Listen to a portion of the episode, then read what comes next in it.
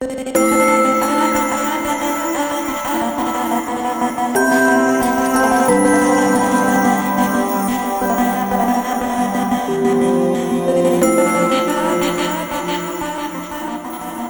大家好，这里是胡舍电台。今天我们邀请到的嘉宾是南瓜子苏南，然后他的 title 也有很多，我们可以管他叫艺术家、插画师、摄影师等等。然后一起，呃，跟他一起聊一下他对艺术、生活以及环保的一些理解。欢迎你，谢谢，欢迎，呃，感谢我来到虎嗅这边，很官方啊，但是，嗯。很开心，然后来这边跟大家分享一些我的成长经历以及我的一些故事。嗯嗯嗯，我是西瑶，我是关关，我是苏南南瓜子。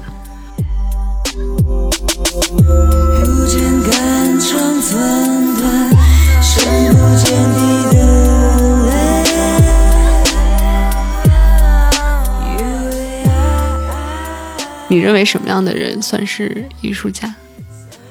呃，其实这个话题是蛮大的哈。个人觉得艺术是就是创造，任何创造的东西，只要能够表达你自己、你自己的观点，那这个就是一种艺术的创造过程。那我觉得艺术家对于我来说，就是我在我创造的一个世界里面，我很快乐，我住得很开心。那活在比较活在自己的这种理想的一个世界里面，但同时呢，也在用这样的一个世界去跟世呃跟他人的外在的世界去做一个表达一个连接，所以我不知道我的表达有没有很清楚，但其实我认为嗯，无非就是一个人自成一体是一个世界，那我觉得这样的人就是可以叫艺术家。那你你觉得在这个不同的艺术形式之间，你的核心想表达一种什么思想啊？就是我是谁，因为很多人会对我的理解是插画师，或者是设计师，或者是怎么怎么样。包括我从小，我爸妈就应该说你应该是这样的吧。但其实我永远就会想跟他们说，其实我是这样的。我不是想跟世界对着干，而是我只是想跟所有人说我是谁，我现在在做什么，我曾经是谁不重要，我现在是谁。对，所以我一直要表达的是。我是谁？所以很多人就问我：那你创作的东西，你的作品是什么？是我自己。对，你在那个情景当中，就好像你在跟自己相爱一样。就是我在创造的时候，我有这种感觉，我是完全沉浸式在里面的，我根本有时候顾及不到周围发生的事情。就像我老公，我很爱我老公，对不对？但我每我我每次一开始画画或者一创造的时候，我老公就跟我说什么我都听不见。对，但其实。他也能理解，所以这个是我发现我很喜欢艺术，很喜欢创造，就是因为在那样的状态之下，我会发现我看到了不一样的自己。我不想说那是一个很努力或者专注，没有办法用这个词来形容，就是一种充满了无限可能，嗯的那个自己。你说这部分其实都是一种呃艺术创作的一个过程嘛？但你很多时候，假如说很多商业合作。还就是当你完成这种商业合作的这种 case 的时候，你还能进入到这种状态吗？呃，其实艺术表达是非常个人的东西，嗯，但如果你要变成一个商业的时候，你需要跟他人去交流，你要放掉一点你非常个人的东西，要站在他人角度上去理解他们他们要表达的东西跟他们要阐述的东西。所以，好的商业模式其实就是一种沟通。那我们最早的人类的商业不就是交换嘛？我给你你要的，你给我我要的，这就是一种流通。所以你把你的作品在他们的那种商业模式去呈现以后，也让你的作品有流通性了，而这也获得了你必要的经济啊一些物质上的呃基础支持。所以其实没有什么不好的。前两天聊的那个也是一个艺术家，他就是嗯很反对这些商业的这些东西，他很甘于就是。呃，这种贫困的生活状态，然后他自己去对这种生活状态去反抗，我觉得他自己很享受这种反抗的过过程。所以我想说，每我刚刚就回到所谓的艺术家，这个什么叫艺术家？就每个人在自己自成的这个世界体系，很享受、乐于这样的一个精神生活的话，他就是艺术家。你不需要讨论说他是非常为了艺术献身，还是他是真的为了商业而妥协，那就是阴跟阳不同的颜色。但是你没有必要说红色是最好的，绿色是最差的，没有这种所谓的。就是对于我来说，是一种更开放性的态度。所以我跟艺术、跟商业、艺术跟商业合作，对我来说，我是能让我看到自己更多的可能性，以及看到不同的色彩而已。你之前做那个 Ruby 那个小鹿，嗯，做来之后，然后然后有人可能不是很理解你，就希望你把这个 Ruby 做成怎么怎么样的商业化，嗯，然后那个是一个什么样的故事？是这样的，我是最早创作这个 Ruby 的时候呢，它就是我嗯偶尔睡觉的时候会出来的一个小动物，做做梦的一个，对，然后就是它那个形象已经在我梦里面出现了好多次了。嗯，所以我就把它画下来了。然后后来画下来以后呢，因为那会儿我又很喜欢，女孩子都喜欢玩换装啊，然后我就给她换了很多不同的衣服，然后在网上一发，然后就很多人很喜欢那个形象。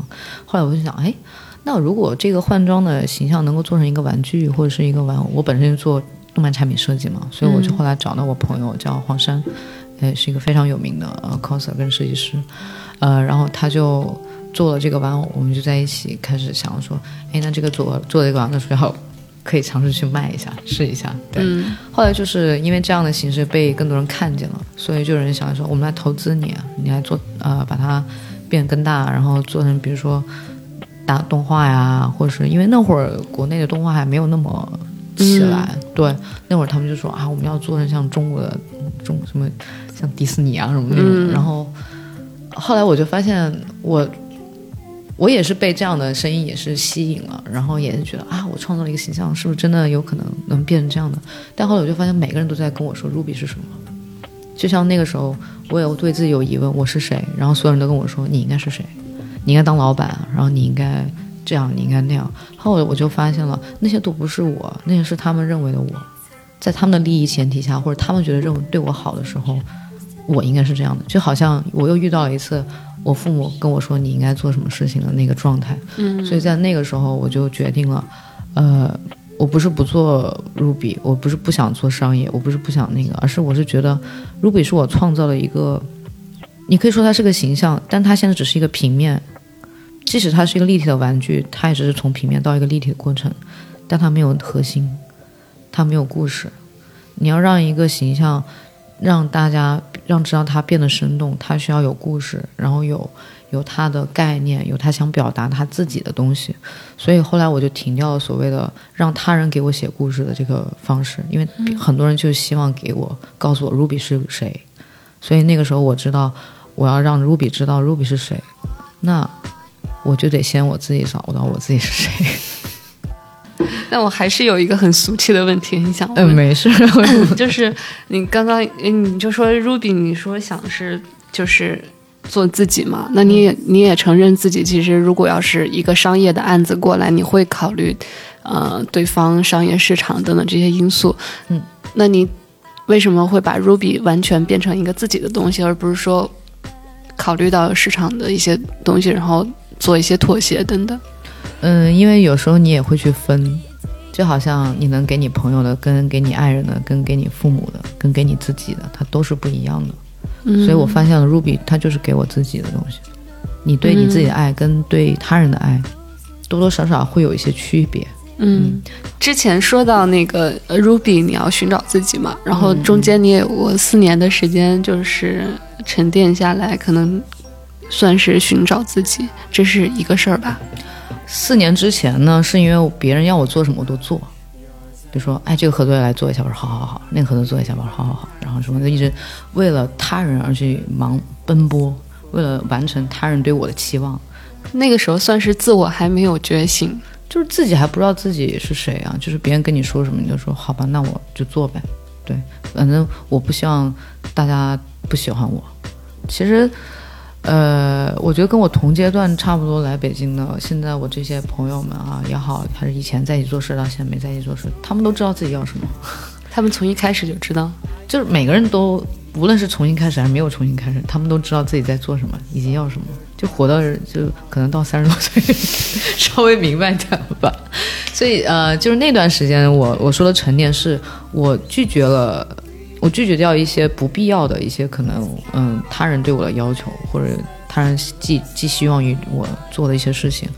我现在做的事情的重心更多的转向自己，从关注自己开始。我现在做的所有事情都是基于创造、分享，以及呃关爱自我，还有关 关心环境。那个时候是有一个什么契机吗？让你突然想拒绝一些东西？你知道那种你加班到嗯满脸痘痘，然后第二天还得去写方案，然后还得各种各种那种痛苦吧？对，你就会发现那段时间我为了要做一个公司或者做入笔这个东西，我就是把自己做成了一个我我不认识的自己。然后后来我在想，这个是我要的吗？后来我说我要给自己放假，然后我就去决定就去巴厘岛。嗯然后去了巴厘岛以后就，呃，这个要讨论到灵性的一些东西啊，接触到了一些，接触了当地一些萨满，就跟我讲了很多很多很多。比如呢，有没有印象很深刻的一个？其实就是教我怎么去关注呼吸。我们出生的一刹那，我们哭喊是因为我们我们在呼吸，对不对？那那个是我们对世界的一个展示方式，这是我们第一次展示给世界的一个方式。所以其实，在那样的一个灵修的环境下面，它让我从本源开始关注到自己。我通过呼吸，通过瑜伽，然后通过呃吃素，我慢慢了解到了呃身体里面的一些能量，然后又了解到了不同的国家或者不同的所谓的宗教对这样的修行，它都有共同点。嗯，所以后来我就发现，其实人有不同，但我们其实是和而不同的。那所以了解到了人的本源、自然的本源以后，我就开始决定从这个本源开始寻找自己，所以就开始吃素啊，然后开始啊，好好的去改善自己啊，希望自己能够像植物那样去温柔的坚强。嗯，以前是要强，那我看到你有写这个在嗯。在朋友圈有一句话，我我觉得特别好，可以拿出来分享，嗯。就是一个一直在工作却从未有正经工作的人，一个把所有兴趣点都发展成工作的人。我的焦虑来自于我在给自己又找到下一个兴趣点之前，我是否能完成此刻的创造？嗯，对对对，就是我焦虑的，我也有生生而为人非常人的那个，我也会担心明天啊，对，但往往与其担心，那还不如直接去放手去做，嗯，因为你想的，就是我就是用我老公跟我说了一句话来去说吧，我以前在他面前哭哭到不行，特别害怕。说我做不好怎么办？我说我我我没有办法达到别人期望，我怎么办？就是我如果我做不到这样的，大家是不是不喜欢南瓜子了？是不是不喜欢我了？然后他就跟我说：“你现在害怕什么？”我说：“我不知道。”我说：“来来来来，看着我的手，我的手打开了。你现在把你的害怕放在我的手心，你办得到吗？”说：“我办不到。”对，那你害怕是不存在的，它只是在你的脑子里。哎，反正都已经说到老公了，我们就是不妨聊一下，就这个他他在你的这个生活中是一个什么角色？是你觉得会他会很给你很多能量啊，或者是理念吗？灵魂伴侣。嗯我觉得很多人就说啊，他是我的老公，他是我另一半，什么什么的。他是我最好的朋友，嗯嗯他是我知己，然后他是我最好的工作伙伴，他是我最好的艺术搭档。他有不完美的样子，我也有不完美的样子，但是我们包容彼此的不完美，而我们看到对方闪光的那一点，在对方绝望甚至是对自己失望的时候，我们站出来告诉你，你世界上最棒的。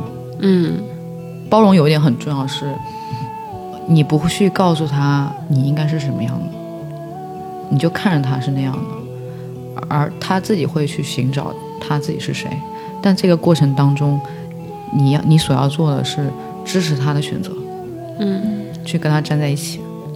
就像你说，你也是生而生而为人嘛，就是有没有那种就是很人类的瞬间，就对，是比如说我们有吵架的时候，那吵架的时候怎么办呢？我们也会他白羊座，我天蝎座，你想想，火爆火爆爆，然后就是反正那个碗摔完之后，然后然后就，但是我们一定要在呃，比如说这个，我们不会把事情拖到明天，嗯。就是如果你的不好的情绪放在第二天了，你会积压起来，到下一次你会把它又拿出来，这样就会其实对双方会不好。所以有什么不满意，我们都会坐下来。好，今天我对你有哪些不满意，你对我哪些不满意，我们说出来。但说不满意之前，我们都会说，你最近做了什么事情我很满意，啊，先跟对方说我今天特别喜欢你做了哪些事情，吧吧。然后说完以后就发现，其实你不满意他那些点，也是因为他做了很满意那些事情，因为他某些事情他有两面性。比如说我老公不喜欢我，有时候时间上不是很准时，但他又喜欢我非常的自由，非常的、嗯那，你知道吗？这有时候是矛盾的，明白吗？嗯对，所以这个你会你就会发现，其实你不喜欢那个人的某些点，其实因为你可能喜欢他的那些点，他才会有了这样的一个哎呈现，所以就包容理解就好。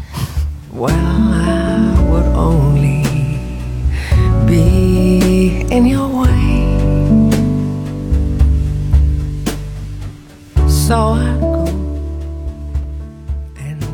之前我好像看到，嗯嗯，之前有一个视频的采访也说，就都说到哭，就是说你曾经有一个阶段非常不爱自己，也是之前所谓的沉淀那四年的那个阶段嘛。我觉得不爱自己这个，我不想说每个人都不爱自己，但是我想说每个人对自己都会有或多或少会有些疑问吧。嗯。因为自己在跟他人、跟社会、跟这个世界相处的方式当中，会自我反思。嗯。那可能我是从小自我反思比较多的一个人，就超级每天都基本上每时每刻都在自我反思，呃，所以自我反思也会有自我认同，嗯。嗯，因为你你开始自我学习嘛，这是我们的学习成长重要的一步。然后我给自己的那个期望太大，而失望就会越多。往往给自己很多期望的时候，你会很严格要求自己。当然，我想说每每个人不一样，有些人真的从来不自我要求，从来不要求自己。那有些人可能非常严格要求自己。那我觉得最好的状态是在一个平衡的当中。对你不能就对自己要求太严格，就像，但是你对自己要求很严格的时候，可能是因为你把自己推到了某一个角色，推到那个嗯人生的一个角色当中，比如说老板的这个角色，那我对自己一定要要求严格。那你对自己要求严格的时候，你对员工要求也很严格。所以你们的公司可能真是一个要求非常严格的公司。那我我想说，你对自己的爱也是会传递给他人的，就是你怎么爱自己的方式。你你自我要求严格，不是说那是一种不爱自己，其实也是一种爱自己的方式。但是你在用自己的方式爱别人的时候，别人是否能接受？所以我就发现了，我不自爱的时候，也是因为别人不爱我。别人不爱我，是因为我没有很好去爱自己的时候，我我不知道怎么去爱别人，然后别人也没办法爱我。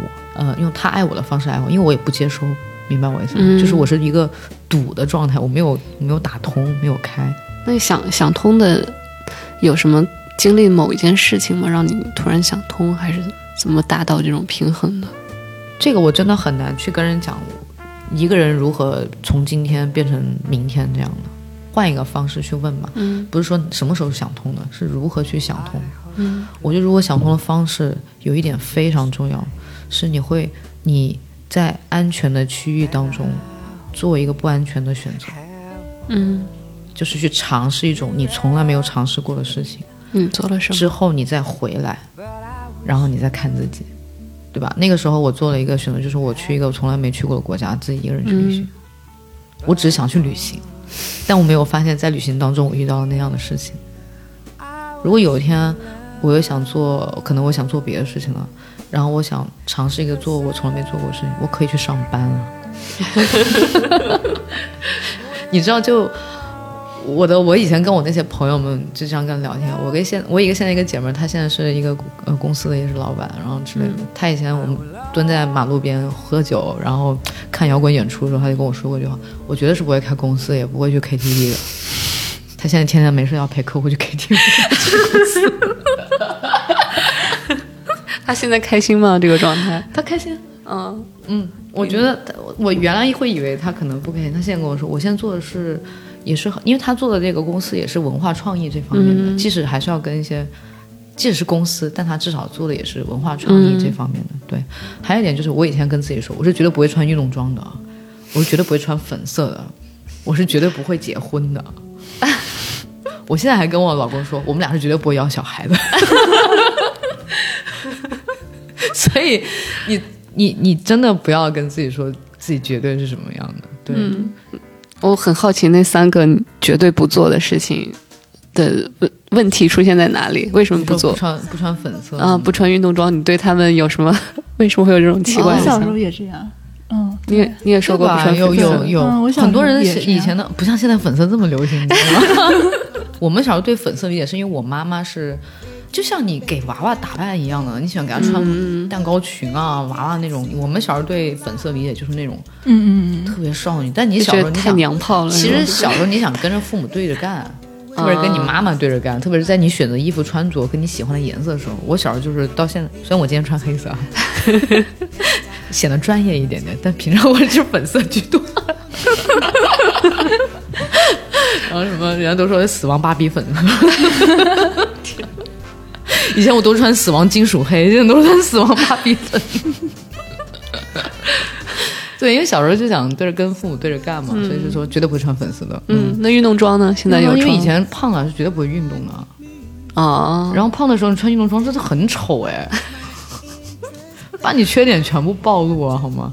但我现在就对运动装理解又不一样了。你看现在的运动装跟以前运动装，就我们啊八十八九十年代那个。宽宽的校服也不能这么说，因为现在八九十年代衣服很火呀、很嘻哈的。现在都是都都在回回顾以前嘛，是吗？嗯对。但在那个时候，你会觉得，嗯，我不想做这个事情，是因为我自我对自己的一个规划。嗯对，比如说我不想结婚，我不穿粉色、或者不穿运动装，可能我我当时对自己的意思就是说，我就想做一个很独立的人，我想做我自己，你我定义了你自己。我就我就想很坚强，很很要强那种感觉，嗯你懂吗？对，那个时候我认为那是一种坚强。就比如说，在别人面前会一板一眼，然后不会很。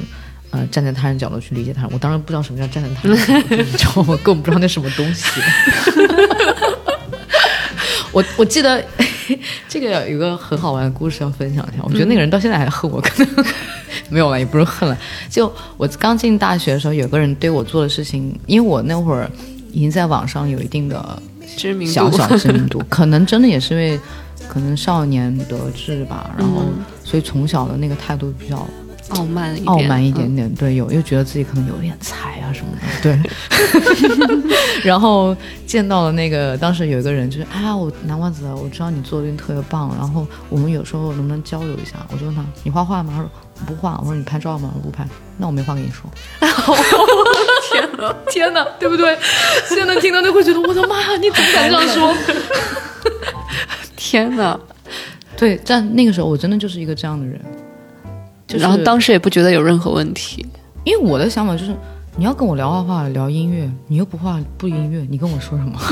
我只是站在一个这样的角度去跟他说，但呈现的那个状态，包括我那个脸，然后那个整个人状态，然后到大学毕业以后，后来他进了公司跟别人聊天，那个人知道我，后来那个人又变成我一个朋友，就跟我讲了这个事情，说他到了公司以后还在说南瓜子，他他这个人好很不好说话，特别冷，然后所以我当时认识你之前，我就带着这个观这个感觉来见你，但没有发现你人这么温暖，然后这么就善于表达，然后完全是另一个人了。我说，嗯那我也是，我也是觉得他说的也是对的。我觉得年轻嘛，那个时候都会有犯错啊，或者是呈现了一种，但那是我们自己寻找自己的一个状态。嗯，那个时候会比现在要内向，你会发现有些人很难接触，是因为其实他们真的是很内向。嗯，我说很难接受，有时候他们表现出比较冷的状态，其实是他们有很多的爱，他们不知道怎么去表达，他们不知道用一个什么，用一个让他人能接受的，站在他人角度能让人他人接受的方式去表达而已。其实他、他也是对你是一种爱护，也是一种就是关心，但你会发现就是这个有时候你必须去通。I to a new place in town. Decided to go to the park. I saw a new girl around. 像你前面提到好几次说你原来胖胖啊，嗯，然后大概是什么时间开始呃做健身，然后为什么想要做一个改变？呃，也是从 Ruby 那个公司完之后，然后后来我就是为了情绪发泄，因为在公司那时候就是天天累嘛，加班啊什么的就没事。其实我从小就挺胖的，哎呀，也不能这么说，我现在觉得不胖，我真的现在觉得不胖了，以前会觉得胖，我现在看我以前照片会觉得，人家肯定说，那因为你现在瘦了，对，但是我现在要好好的，如果现以前那个我现在坐在对面跟我聊天，我跟他说你很美，你特别美，你不要在意他人对你的评价。我其实胖是因为我在意他人对我胖的评价，嗯，那个时候你很困扰吗？对这个评价？因为我时时刻刻活在他人的评价当中。嗯就包括我这这呃，我跟我老公结婚以后，我们有一次在呃巴黎，在卢浮宫，我跟他大吵大闹，就是因为我时时刻刻在检查我的微博的粉丝留言，他们说的任何东西都会左右我的心情。啊，我老公说，你在一个伟大的艺术品面前，你不去欣赏这个艺术品，你在盯着你的微博，跟你那些粉丝。还不是互动，比如说有些人他不是你的粉丝，他只是来随便评价你一下，可能他今天生活很糟糕，他随便说了一句很糟糕的话，就影响到了你，让你的心情也变得很糟糕。你在干什么？对，所以我那个时候我就发现了，我时时刻刻活在他人的期待当中。你现在呢？我现在没有了，嗯它只是我的一部分，它是我的成长经历。嗯，所以当时对回到胖胖的那个话题 扯题了。所以那个时候我就发现，呃，我很在意他人的对我的一个评价。那那个时候，我就发现我做的很多事情，绘画也好啊，艺术这方面，都是因为人家都说，哎呀，我爸从小就这么跟我讲，你身材又不好，然后又又不爱学习，那你至少得有点才吧，你至少得做点事情吧。对，就是我爸都都这么去跟我讲，你知道吗？而且他当时也会认为嫁一个好。好家庭，好女女女孩子不就应该打扮一点，然后就是身材好一点，然后嫁的好一点，是不是？嗯所以我当时就说，老子就就不打扮了，然后就就不不往着你那个方向走，我就要去做那种大家都觉得我是个异类的那种方向。对，所以那时候我胖，但是我从来没有想过自己要减肥。我会我会，其实我内心也会觉得好像也是有点胖啊，是不是该减一减？但其实每次要减肥的那时候就觉得好累啊，就觉得我干嘛要做这个事情？反正我有才。你那个时候是呃算是是能欣赏自己的那个样子，还是说就不想想这个事情？我喜我在胖的时候，我喜欢标新立异，你觉得那是一种特立独行？丑人多作怪，你知道那种感觉？我不是说自己丑哈、但我想说，反正我就这样的，破罐子破摔，你你懂我意思吗？那那这种这种感觉到底是喜欢自己还是不喜欢自己？其实我现在觉得哈，那时候我我现在愿意，我我现在愿意减下来，是因为我发现那是不喜欢自己。我一直在跟自自己说，那是我喜欢自己的方式，那是我成为自己的方式。嗯那真正成为自己是什么呢？是我发现我现在健康的饮食，瘦下来，吃素，好好的跟他人相处，这是一个本真的我。我只是用了那些标新立异的东西，把自己给包裹起来了，给自己一个庞大的一个身躯，营造出一种我是一座山，你不要来碰我什么那样的一个一个状态。但现在我发现了，我其实就是山上一棵树而已。所以，那你现在不会在意自己又胖了几斤，然后体脂又升了多少？我跟你说，刚开始减肥、刚开始健身的时候非常在意的。我减肥经历，这要说一下了，就是可能很多人有没有看的也没事儿，但是看的人就会发现，天呐，你怎么办到的？就是嗯，我有看你写的那个你自己的置顶的那个，我不是在一个月瘦三十斤那种人，嗯嗯。对，但是我尝试在一个月瘦很多斤，然后我觉得所有减肥在减肥道路上的所有的男性、女性，所有的人们，我想跟你们说一句话：减肥它其实不是减了肥，是增肌，不是增肌？他其实是在检讨、检检阅自己的意志，检阅自己的这种精神力。你的重量、你的体重、你的脂肪、你的肌肉那些东西，它都不重要。那你在你的意志力跟精神力前面，那些东西都不重要。如果你培养了，因为减肥或者因为运动拥有了意志力、拥有了精神，你会发现你所有事情都会迎刃而解。好励志，我想说，真的，减肥可能是你的开端，是你爱自己、检阅自己、检查自己、检讨自己，甚至是检醒自己的一个开端。但是我想说，你瘦下来以后，你有可能还会再胖回去。但我想说，不重要，嗯至少你有思考，嗯，你做出了选择。这个减肥的过程，你大概经历了多久？就是我的呃自我相处那么多年，大概四五年吧。嗯，你是减了四五年才减下来吗？我真正减下来是在，说实话，因为我最胖的时候是一百四十七，接近一百五。我是因为吃素才慢慢瘦了一点点，嗯是因为我之前开始少吃肉，不是说完全吃素。我那会儿刚开始减肥的时候，我还是吃蛋啊，吃吃鱼，少量的鱼。后来我就慢慢从鱼鱼肉也少吃了，就开始吃只吃蛋奶，所以就变成了现在的蛋奶素食，到现在也是蛋奶素食。后来我还呃用跳舞啊、瑜伽的方式，然后跑步，但是就是在头半年减了大概三十斤。因为以前是从来不锻炼的人，你突然一动的话，你确实还是能瘦的稍微一动就可以瘦。对。但后来你减肥到了一定时间，你到了一个瓶颈期，嗯你体重就不掉了，因为你只关注体重这个东西。嗯我那时候对肌肉啊，对什么脂肪比例啊，没有任何概念。后来我在想，我体重不掉了怎么办？然后我就说，那我就再少吃一点。所以我本来一一天还吃三餐的，后来我可能就变成两餐，两餐发现还没掉，我就变成了一餐。就这样持续了大概从两餐到一餐，持续了大概一年，然后后来我身体就崩溃了，就一就病了半年。天哪！就是带状疱疹，然后三叉神经受损，然后我婚礼的前一天我还在医院吊激素，哦天哪！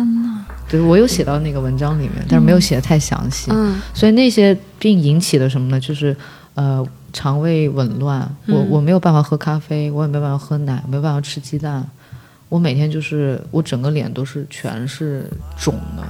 但这个一一定是有一个过程的，不会是一年突然就这样了。我不跟你说了吗？就我一直少吃，但这个过你没有没有过意识吗？说这样可能会对自己身体不好，我不能这样。因为大部分的女孩子会，我我我以前会觉得好女不过百啊，我希望把我的体重保持在一百斤以下，我在体重，然后我就发现我怎么运动它也不掉体重，我就老想掉体重，我发现我少吃就能掉体重，我说那好，而且那时候我少吃还那一餐，比如说一天只吃一餐，你猜那一餐我吃什么？吃蔬吃甜食啊，巧克力啊那些。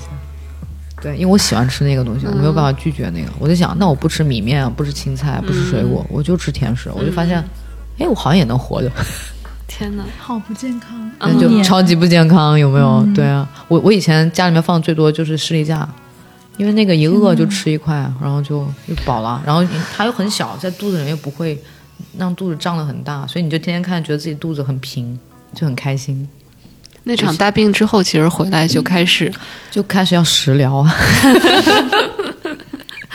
就好不容易少吃，然后瘦下来，然后又因为生了个病，然后就又长回去了。但我说长回去，那是一种很很健康、很开心的。所以后来再一次开始运动，是因为我想好好的爱上运动，因为我知道了我我光靠少吃是不能够就是让自己身体健康，也不能减肥啊或者怎么样的。所以我说那好，那我就尝试让自己爱上运动。所以那是在刚好一年前。嗯现在有有爱上运动吗？有啊，我每天都要去稍微动动，但现在的运动跟前半年又有点不一样。嗯，前半年那个时候是我好不容易运动了，我一定要少吃。哦，嗯我现在是好不容易运动，我要多吃一点。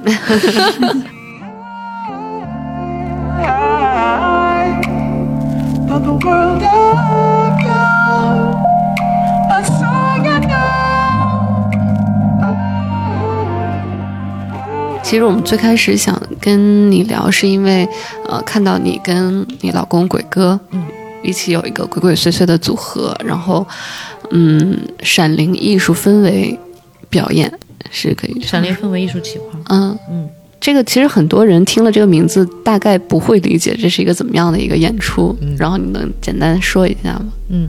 嗯，其实我觉得大部分的时候，像呃闪灵氛围艺术企划，它是从鬼鬼祟祟开始的。嗯鬼鬼祟是我跟我老公相相知的相识的一个方式。最早的时候，鬼鬼祟是他一个人的乐队，我当时一个人的乐队，对，当时就是一个人怎么做乐队呢？后来我去看他演出，我就被惊讶到了。他一个人就是做了一个小鼓，一边脚在踩，然后就架了口风琴，然后在吹，然后一个人在弹吉他，化着妆。我当时觉得哇，这个人一个人干那么多事情，突然我就觉得好像我也一个人在干很多事情，就有一点连接性哈。就是谈恋爱之前是想在一起做别的乐队，嗯后来我老公就说：“你干脆，干脆你加入鬼鬼祟祟吧，这样我们就变成两个人一起做个乐队。”我说也可以试一下。后来我们是因为做音乐，然后交流艺术，然后慢慢的相相识，然后才连接到彼此。所以这是我们的我跟他的连接，通过了艺术跟音乐的方式，我们了解到对方，发现他是我生命当中呃的成长的一部分。其实这个演出形式很简单，我一边唱歌，一边唱诵，然后一边做呃即兴音乐的时候，我的老公他会根据我的绘画改变他的演出风格，所以整个演出它是即兴的，而不是在舞台上编排好的。而与此同时，我会把我的画笔，我老公会把他的乐器交给观众，让观众加入到里面，跟我们一起去有连接，一起创造一个艺术呃即兴的氛围。那这个时候就你可以想象一下，当你去美术馆看一个挂在墙上的作品的时候，你对它的解读，嗯可能就是它是一个高高在上的一个艺术品，它是一个大师的作品。那我现在在做什么事情呢？我把这个艺术品从从从墙上拿下来，我交给你，放在你手上，拿一支笔给你。现在你在这艺术品上面画画，嗯嗯，然后你画完以后，我再把它交给另外一个人，然后另外一个人又交给另外一个人，最后它是不是挂在墙上，还是它还是一直在人人的手上在流传？不重要，重要在于我把它拿了下来，然后给了对方，那那个人他选择去画，你可以选择不画，你可以选择画，这个就是我现在在表达的一个艺术，就是分享。我觉得所有艺术它是共通的，只是我们需要找个点，把这些所有东西连接到一起。嗯这是我一直在追求的一种和而不同，但是万物合一的感觉。嗯，我很开心做了这个事情。那你这是你最终想要达到的一个效果吗？就是仅此而已吗？我觉得这是在路上的一个过程。嗯嗯，我最终想要做的东西，我其实可能以前我想说我没有绘画，我可能就不是我了。嗯但后来我发现，我除了绘画，我还做了很多事情。我现在觉得，可能我不做那么多事情就不是我了。但后来我发现，我把这所有事情竟然变成了一成一，变成了一种演出形式。那这个演出形式是不是我接下来永远的艺术表达形式呢？也不一定。但是未来是什么，我不敢去去保证。但是我知道我自己要做什么，因为我知道我现在想要做什么。我我所理想当中的未来，是大家都在一起做着创造，然后每个人能自给自足，然后每个人能分享自己对自己的爱以及对世界的爱。我们不会因为那种所谓的烦恼去担心我们今天的钱什么钱的那些问题啊那些。但我想这个好像很乌托邦嘛，很理想国。嗯对，但我想说，其实我在欧洲的时候有很多这样的社区，这个即使是在国外也不是一个特别常见的一些东西，但现在慢慢变得越来越流行。你你是很想建立一个这样的社区？呃，我希望至少我生活的周围是这样的嗯这样的社区。